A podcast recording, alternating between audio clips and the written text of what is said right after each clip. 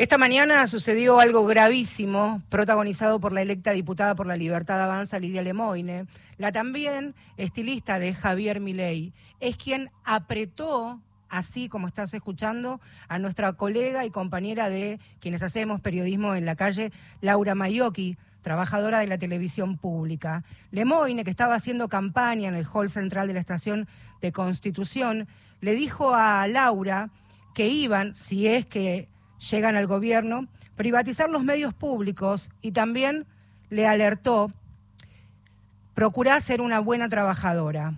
Así de amenazante, pretendió hoy a la mañana, insisto, intimar a la colega cuando hacía ni más ni menos que el trabajo que hace todos los días y hace más de 30 años, preguntar, buscar una respuesta al entrevistado, porque siempre en el periodismo lo importante es la voz y la palabra de quien responde. Los medios de comunicación, especialmente los públicos, son fundamentales para el enriquecimiento de una sociedad democrática con la pluralidad de voces. Esa mirada es la que tienen sobre y hacia la televisión pública y todas las emisoras de Radio Nacional, pero también es esa mirada despectiva que tienen sobre todas y todas quienes trabajan aquí, quienes trabajamos aquí. Queda claro de esta manera que también van por tu derecho a informarte y por el nuestro a ejercer nuestra profesión de periodistas. Radio Nacional Argentina presenta Mujeres de acá. Marcela Ojeda.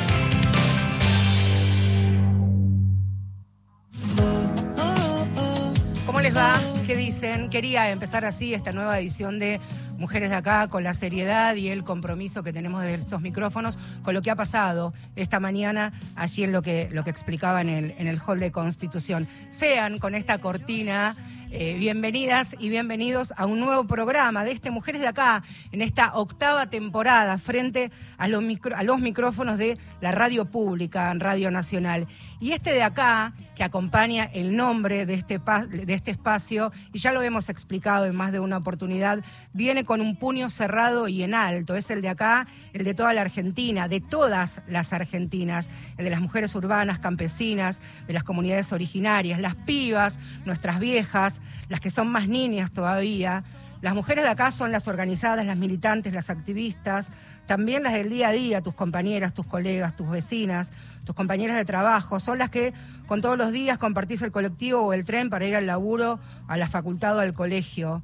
Son las de acá las que todos los días paran las ollas en sus barrios, las profesionales, las laburantes, las que han accedido a un empleo formal, las que todavía no están bajo esa situación. Son las mujeres de acá las que cuidan a sus propios hijos, a los ajenos como si, como si fueran los propios, y también que cuidan a los viejos, y son las educadoras, las maestras y profesionales de cada rincón de la Argentina. Somos todas y es con todas, y esto ha quedado tan demostrado en los últimos tiempos, el encontrarnos, charlar, conversar, mirarnos con una convicción clarísima, un no rotundo a Javier Milei, un no rotundo a Victoria Villarroel y a sus socios políticos no les importamos, nos quieren silenciar, nos niegan, nos menosprecian, aspiran a arrebatarnos conquistas y derechos legítimos. Todo eso pretenden, pero acá estamos, una vez más, sosteniendo cada logro, cada paso, cada avance. También abrazadas a los organismos y entidades que nos protegen, representan y cuidan. Ustedes saben, cuando asumió Alberto Fernández también eh, se creó el Ministerio de Mujeres, Género y Diversidad de toda la nación, de toda la República Argentina, con réplicas en Buenos Aires, el Chubut, Córdoba, Misiones, Neuquén, Santa Fe, cuatro secretarías con rango ministerial, ocho secretarías, tres direcciones y un consejo provincial en toda la República Argentina. Mira si vamos a recular y dar pasos hacia atrás. En la provincia de Buenos Aires, donde yo vivo, eh, por ejemplo, de los 135 municipios se han creado o potenciado cerca de 130 eh, áreas que tienen que ver con las políticas que mencionamos. Saludo ya a la ministra de, de Mujeres, Políticas de Género y Diversidad Sexual de la provincia de Buenos Aires. Estela Díaz, buenas tardes. Gracias por estos minutos aquí en Radio Nacional. Marcela te saluda. ¿Cómo estás? Hola Marcela, ¿qué tal? Buenas tardes. Gracias por hacerte estos minutos. Sé que tenés una agenda sumamente apretada y con muchas actividades. ¿Cómo estás viviendo, Estela, estos, estos días previos a, a, las elecciones y esto del cara a cara, ¿no? Que me parece algo tan maravilloso que estamos viviendo en las calles. Sí, vos sabés que te escuchaba ahí cuando arrancaste y contás. Eh, vivo como las dos cuestiones. Por un lado, que es una militancia hermosa la que está ocurriendo. Hoy tuvimos, eh, justo ahora estábamos terminando un encuentro en la ciudad de Berizo, donde en un barrio muy humilde, donde todo el frente de mujeres se reunió para, para hacer feria, para hacer un mural en, en una placita eh, muy humilde que hay en ese barrio, pero ¿sabes qué eligieron en ese mural? Poner una mujer con un pañuelo blanco y poner memoria, verdad y justicia. Entonces, claramente esta cuestión, ¿no? La defensa de la democracia que está en juego, de los derechos que conquistamos en este tiempo, porque son profundamente autoritarios además, porque además saben que para poder colocar el modelo que, de exclusión que pregonan, van a necesitar violencia, que crezca la violencia política y el autoritarismo. Y bueno, y las mujeres nos venimos organizando en esto, en esta enorme también micromilitancia, y hoy hemos estado en una jornada en la estación de trenes de la ciudad de La Plata con más de 2.000 mujeres que hicimos, bueno, un mensaje de las mujeres y diversidad, desde un lado porque sí votamos a Massa, del otro porque no votamos a mi ley, y bueno, ahí salieron miles eh, a los trenes, a la terminal, a los centros comerciales de la ciudad, a hablar con los vecinos, ese diálogo, ¿no? Ese, el volver a recuperar el, el, boca a boca, puerta a puerta, el lugar del trabajo, el de, el de pensar que el destino de nuestro país depende de cada uno y cada una de nosotros. O sea, es que hablaba con un, periodista este, y un peronista viejo, ambas, y me explicaba que, está, que estaba viviendo y él ya pintando más de 85 de vida y más de 50 de, militancia que está viviendo en su barrio, este, una localidad de La Matanza, volvió a ver eso que lo emocionaba del peronismo, ¿no? Estos,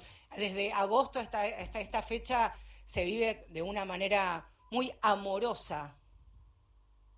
Sí, además sabes que lo que se vive es esta cuestión de la creatividad popular, los afichitos hechos propios, eh, la, no, la pintada, la, la, la, estrategia que cada vecino, cada vecino, la persona la edad que tenga, eh, tiene su propia creatividad y lo hace. Mira, yo me, reía porque el, el, nene de una compañera, bueno, que está, su mamá hoy vino a volantear con la mamá y él estaba muy feliz porque volanteaba con la mamá, hizo un dibujo donde lo hacía a, a Miley, ¿no? Un pelú así todo lleno, y ponía eh, Ministerio de las Mujeres afuera, salud afuera, y él dibujaba el de salud grande, pues el de las mujeres es más chico y nuevo, y ponía la defensa, el, un, un pibe de, de siete años, ¿no?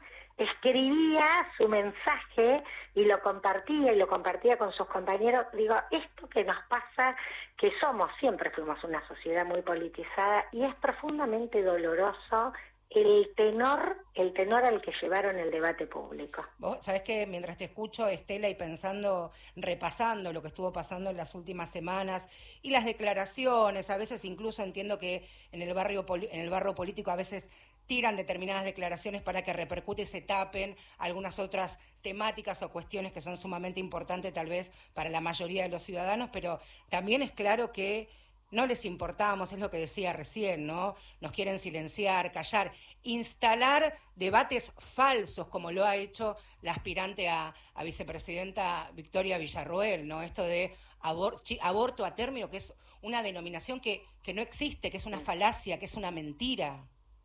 Sí, además con una fuerte estigmatización de las mujeres. Vos fíjate que ella, de las mujeres, de las profesionales de la salud, miente, desconoce, banaliza. ¿Quién, ¿Qué profesional de la salud va a hacer un aborto? No existe, además que no existe el aborto, nunca leyó una definición de aborto.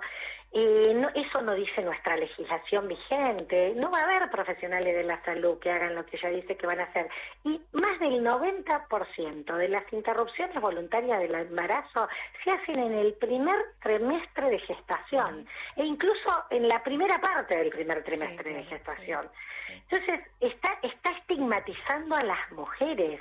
Es lo mismo que Lemoine cuando dijo que eh, los varones eh, tengan 15 días para eh, negarse a la paternidad, que dijo que las mujeres les mentimos a los tipos, les pinchamos los forros. Son misóginas, no son, mujeres que odian a las mujeres, que son profundamente machistas. Yo decía en ese momento cuando dijo eso, yo creo que ni los varones le piden tanto. No, eso, estos dos ejemplos que estás dando, Estela, es una gran respuesta cuando las feministas nos preguntan, bueno, al final todas las mujeres pueden ser feministas y, cuando decías mujer la tenés que defender por ser feminista. Bueno, esto es un claro ejemplo de una concepción, una idea y una mirada de la vida sumamente machista, misógina y violenta, por otro lado. Sí, además vienen a arrasar. Vos fíjate que tienen todas las contradicciones en relación a esto, ¿no? Porque por un lado se denominan libertarias, toda la libertad de todo, el mercado a extremos inimpensables, ¿no? En una sociedad moderna como la nuestra. Y por el otro lado, un conservadurismo frente a los derechos de las mujeres y nuestra autonomía que extremo también de un conservadurismo que, que, no sé a qué siglo se fueron. Entonces es eso, pero a mí me parece que detrás de eso hay una razón que tiene que ver con que ellos saben que nosotras lo vamos a resistir. Ellos saben que las mujeres y los colectivos de la diversidad tenemos alertas que nos dicen no, no, por acá no, vienen por nosotras, vienen para que nuestra vida sea un padecimiento y no es por ahí porque hemos logrado construir otro modo de vivir, construir con derechos, con inclusión, con que se respete eh, nuestro, el, el, ir construyendo una ciudadanía más plena, vienen por arrasar eso. Y nosotras vamos, vos fíjate el voto, todos los analistas y las consultoras... Quienes los votan, ¿no? Dicen exactamente que el voto mayoritario de las mujeres fue a Unión por la Patria, fue a Axel Kicillof en la provincia de Buenos Aires y fue fundamental en que se dio vuelta y en el triunfo en la primaria de masa. Sí, y yo intento hace un tiempo, pero me es muy difícil, la verdad, imaginar una Argentina gobernada por ese binomio que estamos mencionando y por un momento también hacer el ejercicio mientras mencionaba a las provincias que como Buenos Aires tienen sus ministerios o sus secretarías o sus direcciones que representan y protegen los derechos de las mujeres y las diversidades.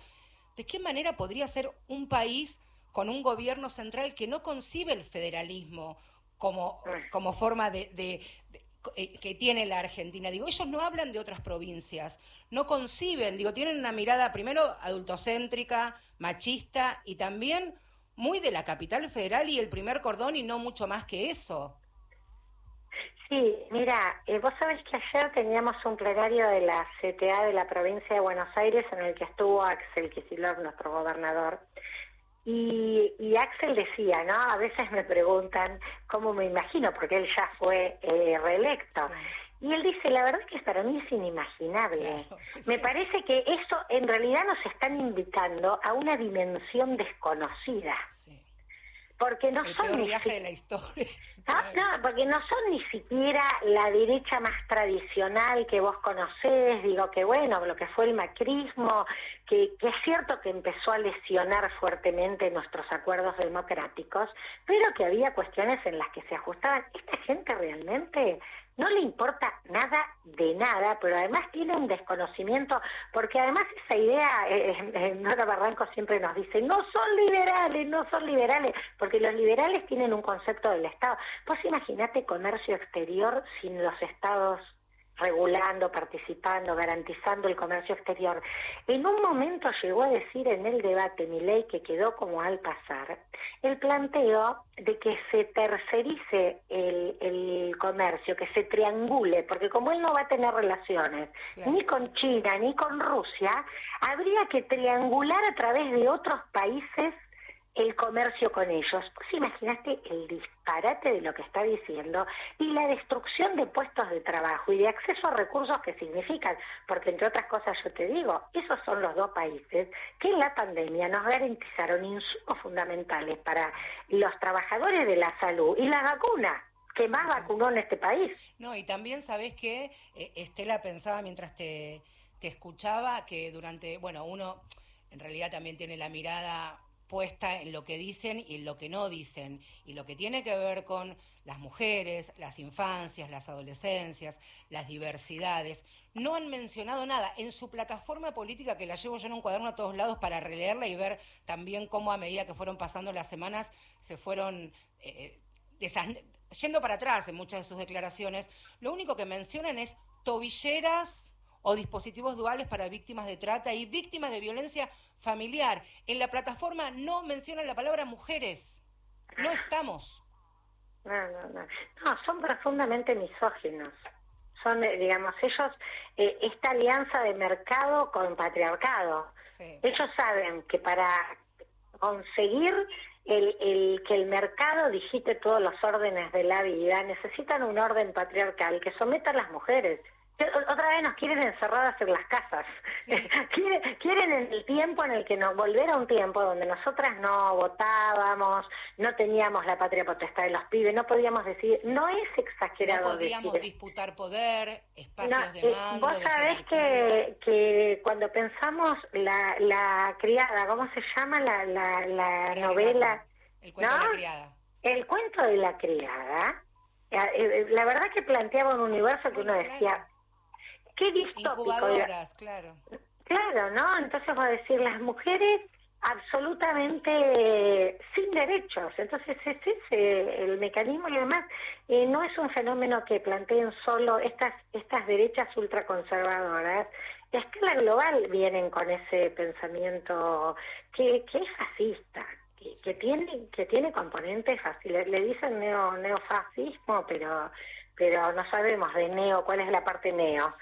Habrá, que no quedará otra que, que primero esperar y esta, estos días que quedan hasta, hasta el domingo charlar, mirarnos, convencer, hacer este ejercicio, de verdad, ¿te imaginás? Un, un, país de estas características con todos, ¿no? Salir incluso de, nuestro círculo más cercano, que son las compañeras, activistas y feministas también, sino es con todas, ¿no? Lo que decía hace un ratito. Estela, yo te quiero agradecer estos minutos y la pregunta es, ¿renovamos mandato también para los próximos cuatro años o hay que esperar también un poquito a ver qué pasa el domingo? Y bueno, esperamos, esperamos que pase el domingo y ahí el gobernador seguramente definirá eh, bueno, cómo, cómo compone, tiene algunos ministros que obviamente van a ir, como Julio Alac, que fue electo intendente de la ciudad de La Plata, que es mi ciudad, por lo cual estoy muy contenta que, que la recuperamos, ¿no? Para, para el proyecto de Unión por la Patria. Bueno, así que él ahí definirá su, el equipo de gobierno para el nuevo periodo, pero lo que sin duda es que va a seguir habiendo ministerio y se va a fortalecer, ese es el compromiso de Axel Kicillof, fortalecer y profundizar el camino recorrido con la perspectiva feminista en el conjunto de la política de gobierno de la provincia de Buenos Aires. Ahí estamos. Estela, un abrazo y nos vemos pronto. Fuerte abrazo, Gracias, hasta luego. Está, Estela Díaz. Estela Díaz es quien está a cargo del Ministerio de Mujeres, Políticas de Género y Diversidad Sexual de la provincia de Buenos Aires. Al comienzo de este programa les mencioné el episodio que, el violentísimo episodio, el apriete que sufrió nuestra colega y compañera Laura Mayoki, quiero, trabajadora de la televisión pública, y quiero compartir con ustedes el comunicado de RTA que dice así. Repudiamos enérgicamente las amenazas contra la televisión pública hechas por la diputada electa por la Libertad Avanza, Lilia Lemoine. Reivindicamos nuestra defensa de los medios públicos como garantes de acceso a contenidos informativos, culturales, educativos, deportivos y de entretenimiento de calidad desde una perspectiva federal, plural e inclusiva. Expresamos nuestra solidaridad con la trabajadora Laura Mayoki del noticiero la televisión pública, quien sufrió esta amenaza inaceptable para la convivencia democrática. Lo firma la presidenta de RTA, Rosario Lufrano, Osvaldo Santoro, vicepresidente de RTA, y Claudio Martínez, director ejecutivo de la televisión pública.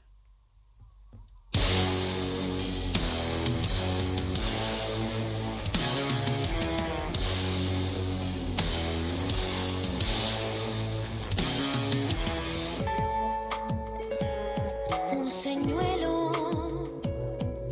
Hay algo oculto en cada sensación.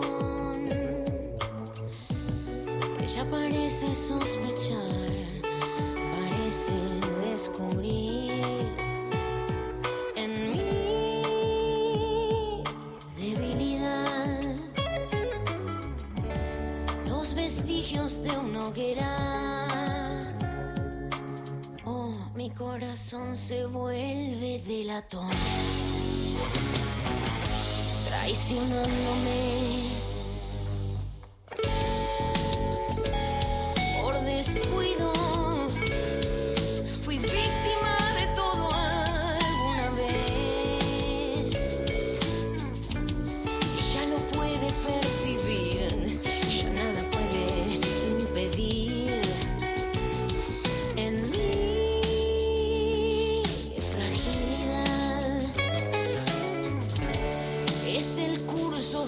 Cosas. Oh, mi corazón se vuelve delatón.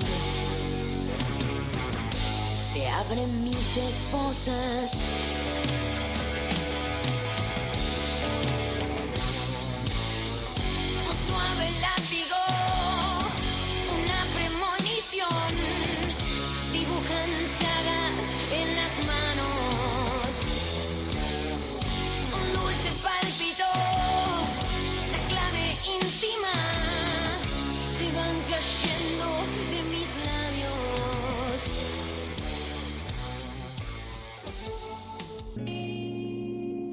Feminacida en Mujeres de Acá. Periodismo con otra mirada sobre la actualidad.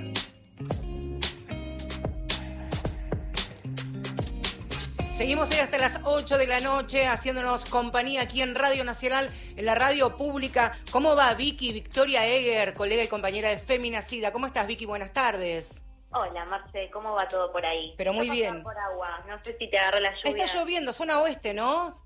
Tremendo, un, granizo Nos tremendo. dijo Ale recién, bueno, acá todavía no, espero, no sé, ahora salgo y se está cayendo el cielo, pero cuando yo entré, hace un, un ratito ya no, no llovía, pero se venía. Bueno, Vicky, días este, y horas decisivas para lo que va a ser el domingo y esto de, de ser propositivos, ¿no? ¿Por qué sí? ¿Qué tenemos para defender? ¿Qué se ha logrado? Bueno, hoy les trajimos la historia de una cooperativa de trabajo textil que funciona en el partido bonaerense de Ituzaingó y se llama Que Fuega. Mirá Ajá, qué nombre. Mirá qué lindo. Eh, está en el oeste del conurbano bonaerense. Eh, hoy en día es una cooperativa que está conformada por 12 personas. Seis de ellas son mujeres trans. Hay cinco mujeres cis y un varón. También cuentan con la ayuda de una diseñadora de indumentaria que las orienta ¿no? con algunos diseños. Es una cooperativa que surgió en el año 2020 en un contexto donde la población travesti trans necesitaba redes de contención eh, frente a ese aislamiento social preventivo y obligatorio, ¿no es cierto? Claro. Y, y bueno, hoy en día se, se, se conformaron como una cooperativa de trabajo dedicada a la industria textil. Las cosas que más producen son bolsas de tela, almohadones, también correas para perros, para mascotas. Y si bien trabajan a pedido, también lo hacen para algunas marcas, para algunos emprendimientos de la zona y además hacen tiradas un poco más cortas para vender en ferias y jornadas de, moda circular.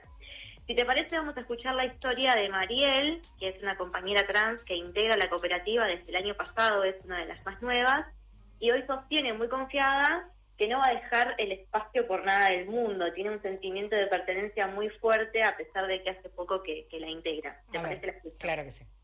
Y la cooperativa surge en el, en el año 2020 y actualmente estamos iniciando el proceso de formalización a partir de las compañeras travestis trans de Ituzangó y esto eh, es muy bueno porque no- nos da un espacio para nosotras donde nosotras podemos ser y podemos crecer en capacitarnos, en, ser creativas, crear cosas nuevas. Y esto también viene de la mano con el grupo laboral trans travesti, que es indispensable que tengamos y que se siga luchando y que se siga teniendo, porque eh, nosotras estamos saliendo de un, de un lugar donde, no, no- donde estamos sumergidas en la prostitución, carecíamos de herramientas de estudios y con las nuevas leyes que aparecieron para nosotras y ser sujeta al derecho nos da oportunidades como esto a seguir adelante.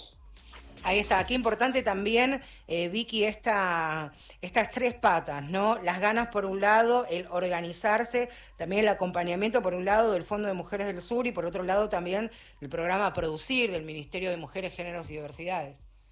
Sí, total. Eh, digamos, más allá de la iniciativa que cada, que cada grupo pueda tener, es importante empezar a salir a buscar eh, vías de financiamiento, ¿no? Que permitan sostener el proyecto a lo largo del tiempo. Y como decías vos, este, la producción textil se agilizó por dos, por dos fondos. Uno fue un subsidio que recibieron en el año 2001 eh, por la organización Mujeres del Sur y otro público eh, a través del Ministerio de Mujeres, Género y Diversidad.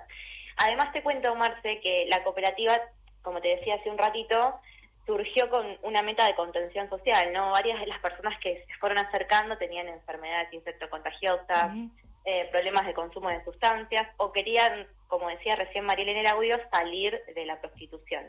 Pero también un espacio para conocerse porque entre ellas no sabían que también había otras compañeras trans, por ejemplo, del mismo partido, en el mismo distrito. Claro. Eh, entonces allí se fueron em- conociendo y, y organizándose para que sea una, una organización que, que les permita eso, tener un sueldo, un, un retiro, como les dicen ellas, ¿no? Y poder bancarse económicamente.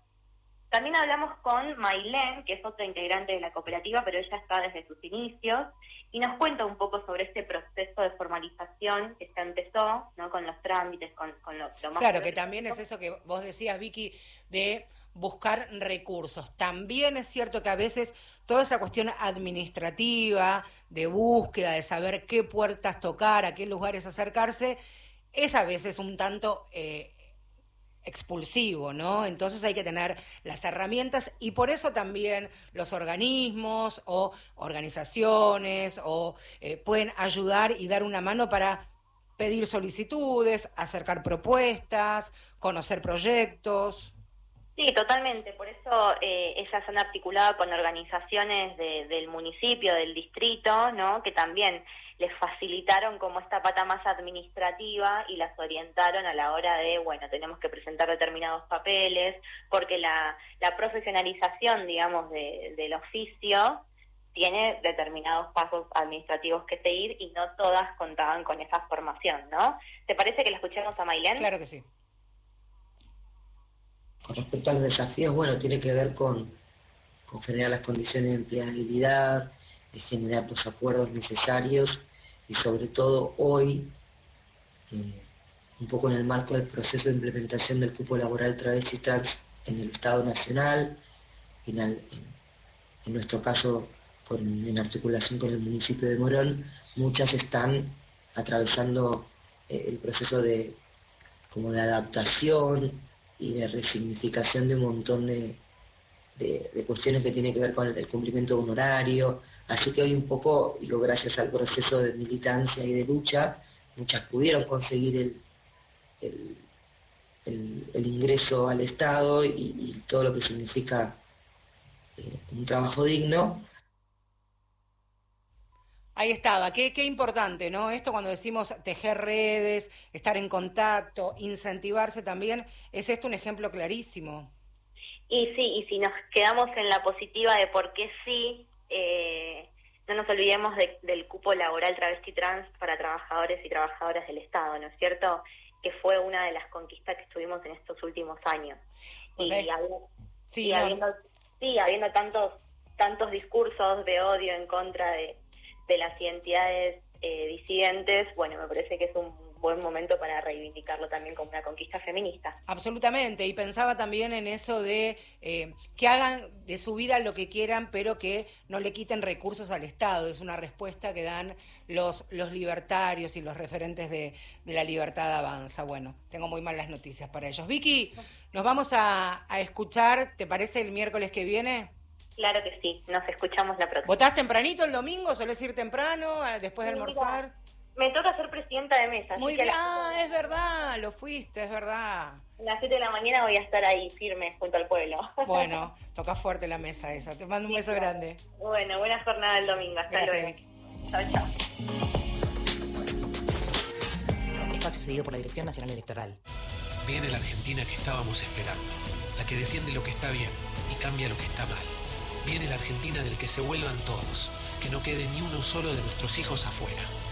El 10 de diciembre se termina la espera, porque viene la Argentina que estábamos esperando. Massa presidente.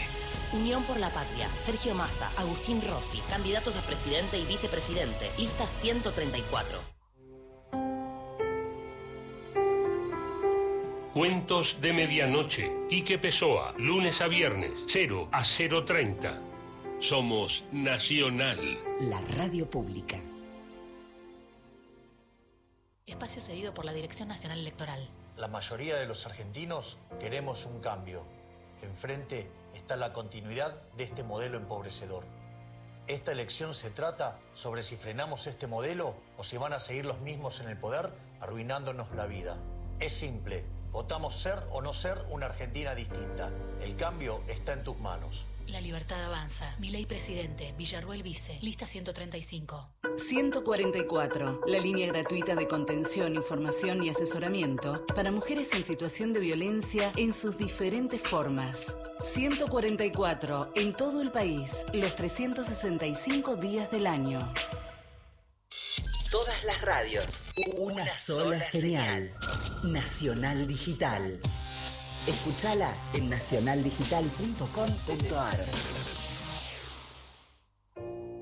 Que las niñas, niños y adolescentes crezcan libres de violencias también depende de vos. Ante cualquier situación de maltrato, llama a la línea 102, la línea de las chicas y los chicos. CENAF, Ministerio de Desarrollo Social, Argentina Presidencia. Y cuando el momento que nació mi bebé, ella lo agarró así y yo quise levantarme para verlo. ¿Qué madre no quiere ver a su hijo? A Marta, la partera, le arrebató a su bebé. Nunca le dijeron dónde está.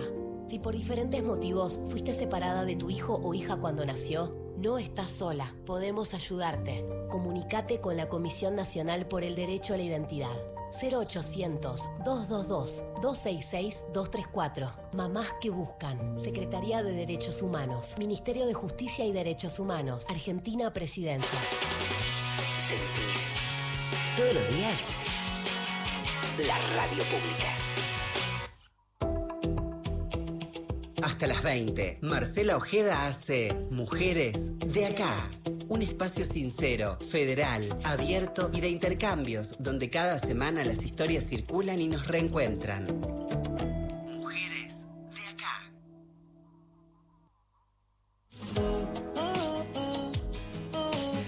44 minutos se pasaron de las 7 de la tarde en todo el país. Esto es Mujeres de Acá y hasta las 8. Aquí en la radio pública nos hacemos compañía. Se cumplen 18 años, la mayoría de edad, de la sanción de la Ley de Infancias y Adolescencias. Una norma que también, como tantas otras, ha sido punta de lanza en lo que tiene que ver con protección de los derechos de las niñas, niños y adolescentes.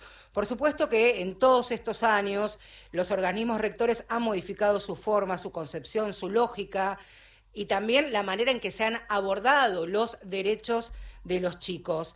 Sin lugar a dudas, sin lugar a dudas, una de las enormes deudas de estos 40 años de democracia tiene que ver con el crecimiento de la pobreza y que afecta directamente a nuestros pibes y a nuestras pibas. Después de 14 años de vacancia, en abril del 2019, la Comisión Bicameral del Congreso eligió a Marisa Graham como la primera defensora de los derechos de las niñas, niños y adolescentes. Facundo Hernández es su defensor adjunto. Facundo es abogado, cursó una maestría en políticas sociales y tiene un enorme y vasto recorrido en lo que tiene que ver con la gestión dentro del Estado también. ¿Cómo estás, Facundo? Bienvenido. Hola, Marcela, ¿cómo andás? Bien, muchas gracias por, por estos minutos. Bueno, hace algunas horas le entregaron a- al candidato, también ministro de Economía, Sergio Massa, el pronunciamiento conjunto a 40 años de democracia. Este, la deuda es con las infancias y adolescencias, con las defensorías que ya se han habilitado y se han creado en otras provincias, Facundo. Así es, sí. Se lo enviamos, nos preocupamos por enviarlo y chequear que lo hayan recibido los cinco candidatos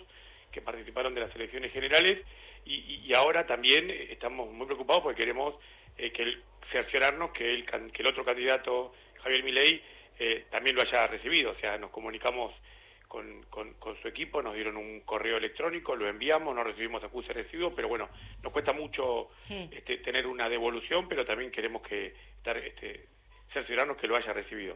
Es- Especialmente él, ¿no? Institucionalmente, Facundo, es muy importante que hayan participado, por supuesto, la Defensoría Nacional, pero también eh, Córdoba, La Pampa, Misiones, Santiago del Estero, ¿cuál, eh, Santiago del Estero, bien digo, ¿cuáles son los eh, el punteo más importante que han hecho en este pronunciamiento, que ya estuvo escrito en agosto, pero que ahora personalmente se lo pudieron a- dar a, a Massa?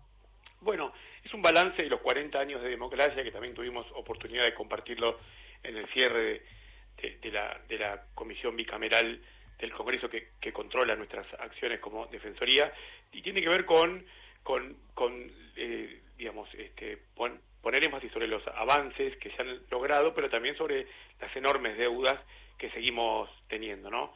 No sé, por ponerte un ejemplo, hoy, hoy compartíamos en la Defensoría la visita del Defensor por los Derechos de la Niñez de Chile, es la segunda vez que ocupa, digamos, la anterior defensora se le venció el mandato y ahora se hizo un nuevo concurso y hay un nuevo defensor, y nos contaba los desafíos que tienen en Chile y, y son desafíos que muchos de ellos en la Argentina ya los pudimos ir este, avanzando, como una ley de protección integral, digamos, eliminar esta figura del patronato.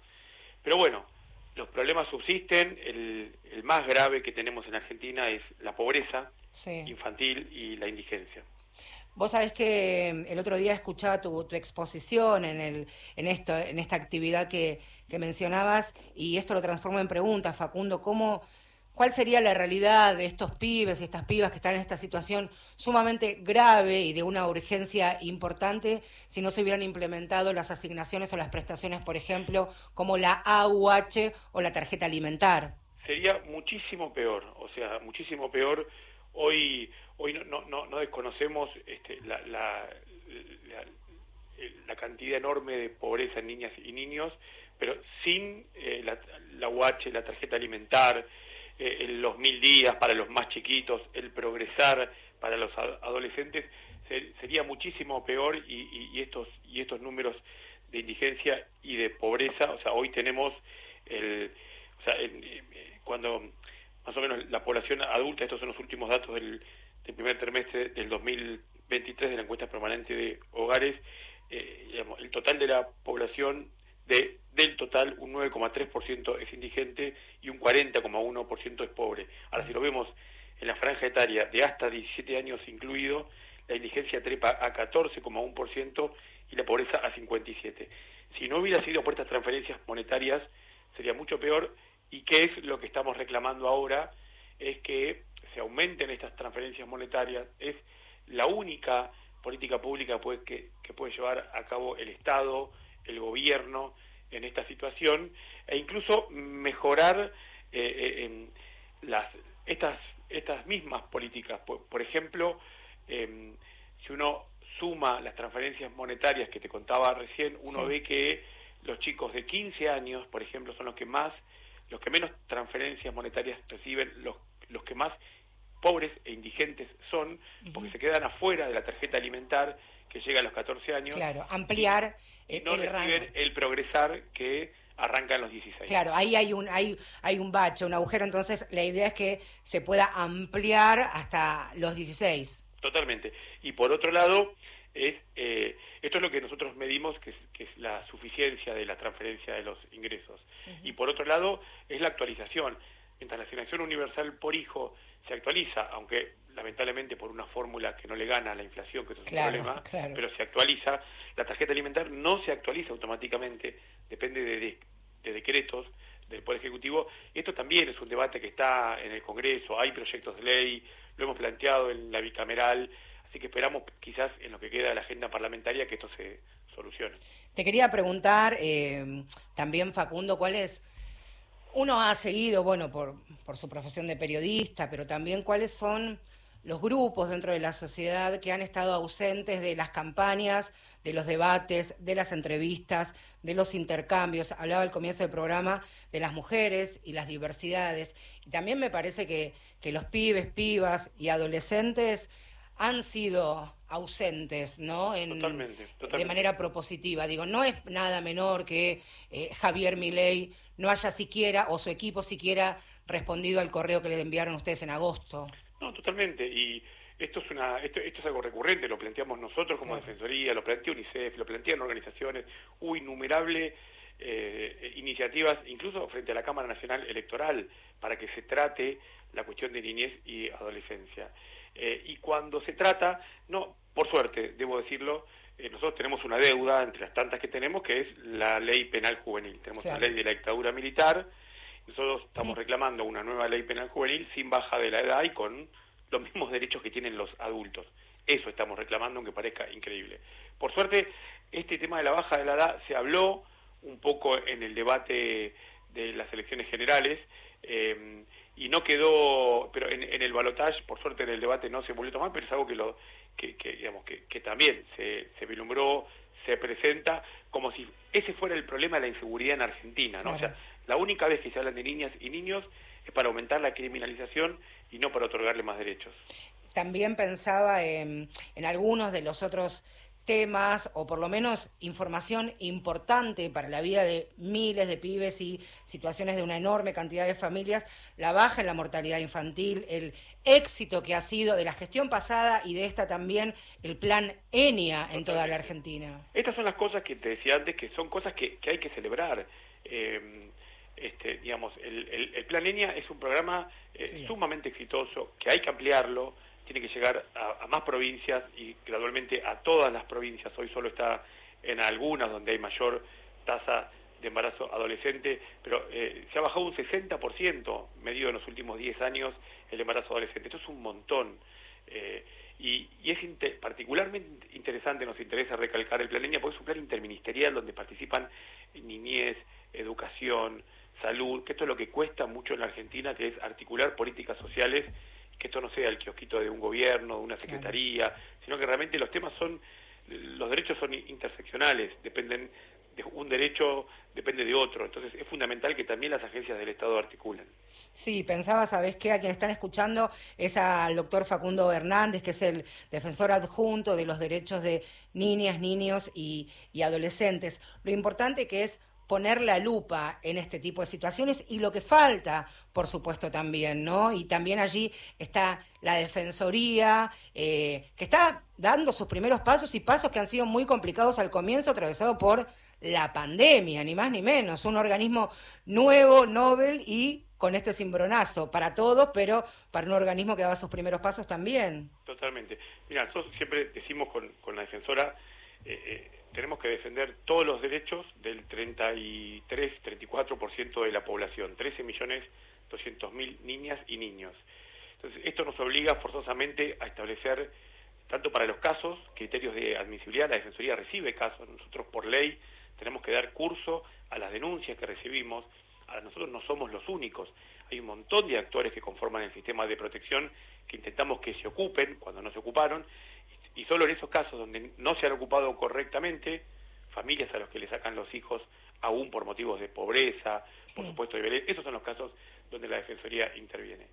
Y en materia de políticas públicas, igual, ahí tenemos un desafío enorme eh, en materia de salud, en materia de educación, algo que, por ejemplo, nos interesa lograr es que todas las provincias puedan cargar la información sobre aquellos chicos que, que sepan, o sea, tener la información para que sepan quiénes son los chicos en el secundario que no están yendo a la escuela, para ir a buscarlos, para tocarles el timbre, con políticas públicas, y eso es fundamental, es el, el famoso CINIDE, que aún todas las provincias no lo cargan, porque por burocracia, por desconfianza, porque tienen un programa propio, entonces el gobierno nacional no puede tener esa información. También pensaba en la cantidad de eh, niñas, niños y adolescentes, sus cuidados parentales, que la CENAF ha hecho su, su relevamiento, los chicos que también se ha hecho una campaña esto de la posibilidad de adoptar niños por fuera de la edad que siempre las familias o las parejas o las personas quieren que son los bebés, sino ya niños o adolescentes. Digo, también se está moviendo desde la sociedad civil y de la gente de a pie algo interesante lo que tiene que ver con, con la mirada no, puesta a los pibes. En materia de infancia y adolescencia, la, la participación de la sociedad civil es, Sí. es, es- es impresionante. Nosotros siempre lo decimos, la existencia misma de la Defensoría tiene mucho que ver con eh, la permanente insistencia de las organizaciones de la sociedad civil que tuvieron que litigar para que para que existamos y, y cuando uno ve eh, en materia de buenas prácticas ve que muchas de esas vienen de las organizaciones de la, socie- de la sociedad civil por ejemplo no sé digo eh, familias de acogimiento no uno Claro. ve que es un tema que nos preocupa muchísimo eh, porque muchas veces familias de acogimiento terminan pidiendo la adopción de niñas y, y niños cuando eso no debería suceder.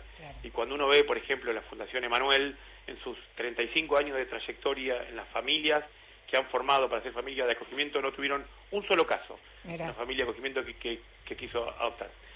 Eh, no, tampoco quiero idealizar. No, no, pero está bien, digo, está bueno. Digo, eh, a veces las políticas esas experiencias. A veces las políticas públicas o los programas de estas características hay que contarlos con historias para que tomemos real dimensión del impacto que puede llegar a tener, digo, con nombre y apellido, con historias muy puntuales para que podamos este, tenerlo de primera mano. Facundo, te agradezco muchísimo. Bueno, tiene hasta el domingo este, los referentes de la libertad avanza para ver si, si pueden responder, ni más ni menos que a, a la Defensoría de los Derechos de los Pibes. Así que Sí, y sobre todo a comprometerse a mantener lo que se hizo bien y, y- y a profundizar y a mejorar lo que, lo que aún no se ha hecho. gracias Facundo, un abrazo grande. A ustedes, muchas gracias. Ahí está, Facundo Hernández. Nosotros nos estamos yendo. Este programa salió al aire gracias a Florencia Belinqui, en la producción periodística, Alejandro Salles, a cargo de todo lo demás.